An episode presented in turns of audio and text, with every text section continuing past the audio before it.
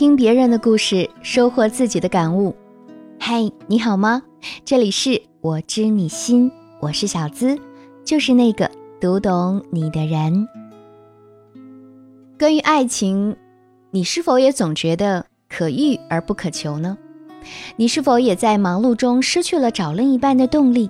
是否也总是奔波在相亲的路上，却一直没有遇见对的人呢？前些天，我收到了这样一封读者来信。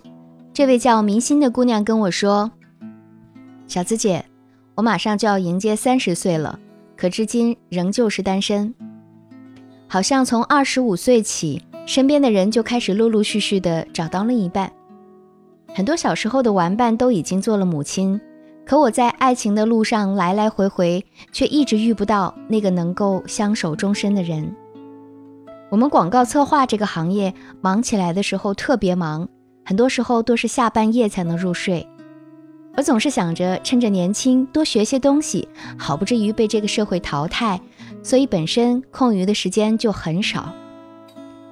也谈过几段恋爱，但总是无疾而终。有时候对方嫌我太忙，忘记了他的存在；有时候我嫌对方要求太多。更多的时候是找不到能够长久在一起的理由，就这样一直忙忙碌碌的过着，也期待爱情，可更多的时候是不知道该找什么样的另一半的茫然。他应该是什么样的人，或者做什么工作，有什么样的兴趣爱好等等，这些问题好像都没有深入去想过，多数的时候都是凭感觉。家里人也开始着急，给我安排一场又一场的相亲，但这更像是走过场。跟我相亲的那些男人，大多都是奔着婚姻去的，很少谈什么三观和未来，他们更注重于你的家庭状况和每月赚多少钱。可我觉得这不是我想要的。如果就这样盲目的嫁了，那还有幸福可言吗？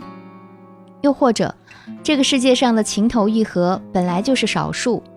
婚姻终是一场找个人过日子的凌乱与琐碎，我到底该怎么办？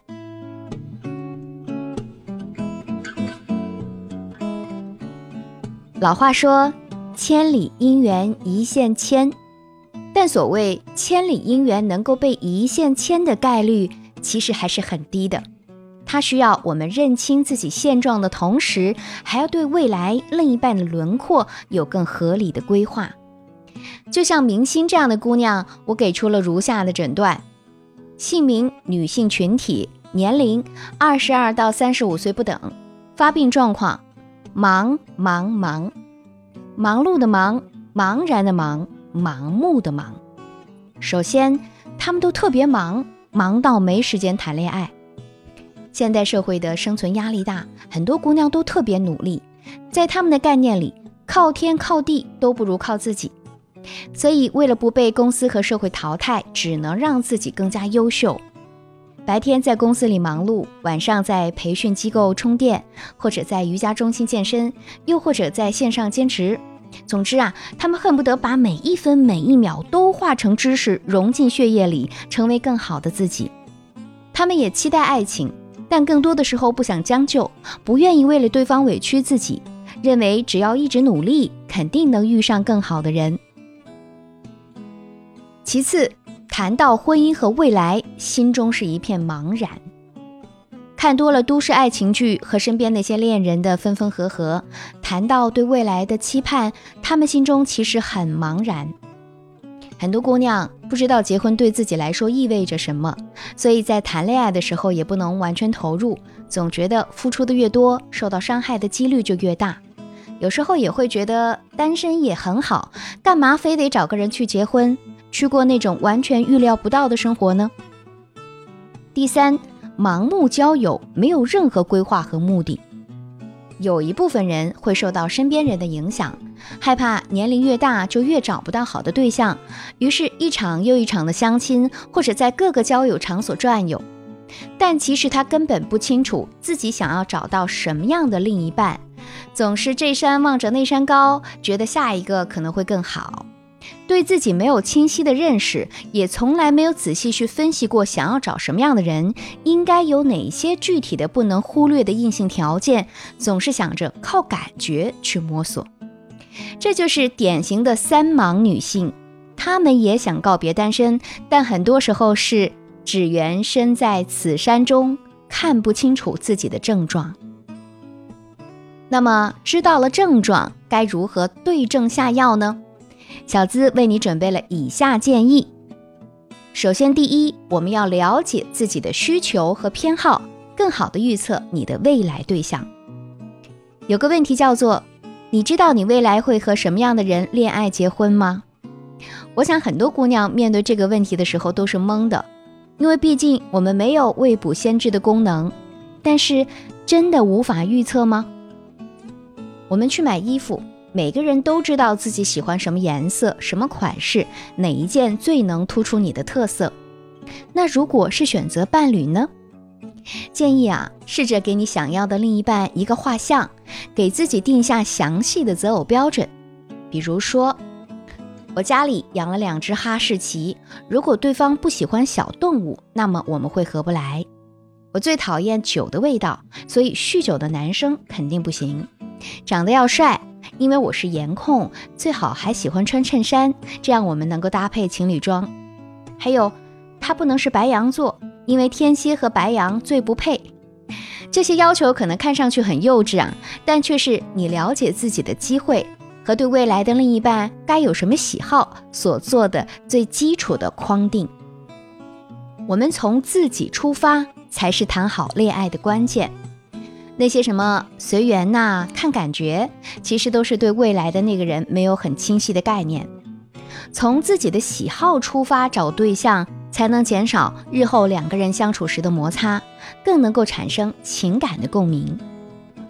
第二，提供一个方法，利用百分之三十七法则，找到最佳男友。很多人在遇到一个人的时候啊，往往会产生这种想法：他是不是我的真命天子？我们的爱情真的会长久吗？或者下一个会更好？那么究竟该如何抉择呢？布莱恩·克里斯汀和汤姆·格里菲斯在《指导生活的算法》里提供了一个方法，分两段就行。第一段的百分之三十七用于确定最基本满意标准，第二段的百分之六十三用来选择第一段里面标准下的最优方案。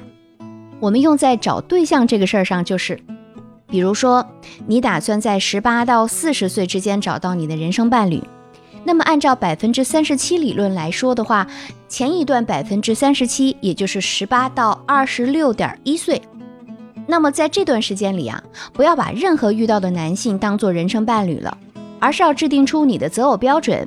我们最好是只交往不谈结婚，大量的尝试和实践，到了。二十六点一岁的时候，我们就停下来，确定出你最基本的满意标准，然后找到从那天开始你遇到的第一个好于这个标准的男士，并且不再去寻找最优方案，而是认定你选择的这个人就是最佳人选，和他走进婚姻的殿堂。这个方法可以学起来。第三点建议是。用心学习经营感情，你们的关系才会长久。总是有姑娘问我，为什么我的要求也不高，却总是遇不到合适的人？为什么我谈了这么多场恋爱都以失败告终，而别人只谈了一场就能终成眷属呢？可他们却忘了，一段感情的好坏啊，从来都不是一个人决定的。任何一段关系都需要经营，每个人都想拥有更好的爱情。所以总是忍不住去和别人对比，谁的男朋友送了名牌首饰，谁的男朋友经常带她满世界旅游，谁的男朋友经常在朋友圈秀恩爱等等，却忽略了去深入了解身边的那个人。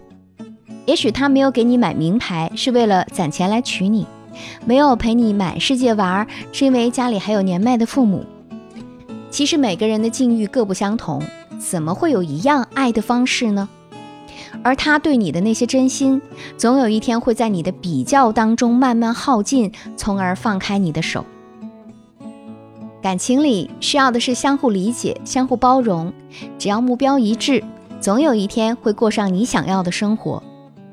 选择了一个人，就要用心去经营你们的爱情，建立情感连结，至少培养一两个共同爱好，保持同频，接受彼此的变化，不要从共同的生活当中脱节，才能长久维持好感情的质量。爱也是一种可以学习的能力。你想告别单身，首先我们要试着给未来的他画像，然后确定最佳男主角。再和他一起经营好你们的关系，就可以双宿双飞啦。愿每个姑娘都能找到想要的爱情，幸福快乐的生活下去。如果你也正在经历着这样或那样的情感困惑，苦于无处诉说，无人能懂，欢迎添加我的小助理的微信“恋爱成长全拼小写加零零八”。我来做你的倾听者，你的情感指路人，帮你解决情感烦恼，收获幸福生活。最后，感谢大家对我知你心节目的支持，也欢迎把我们的节目分享给身边更多需要的闺蜜与朋友。了解我的最新动态以及学习更多的情感心理干货技巧，你可以在新浪微博直接搜索“小资我知你心”，是姿态万千的“资”，解密情感烦恼。给你最真切的知心陪伴，最快乐的情感成长。我是小资，就是那个读懂你的人。下期节目，我和你不见不散。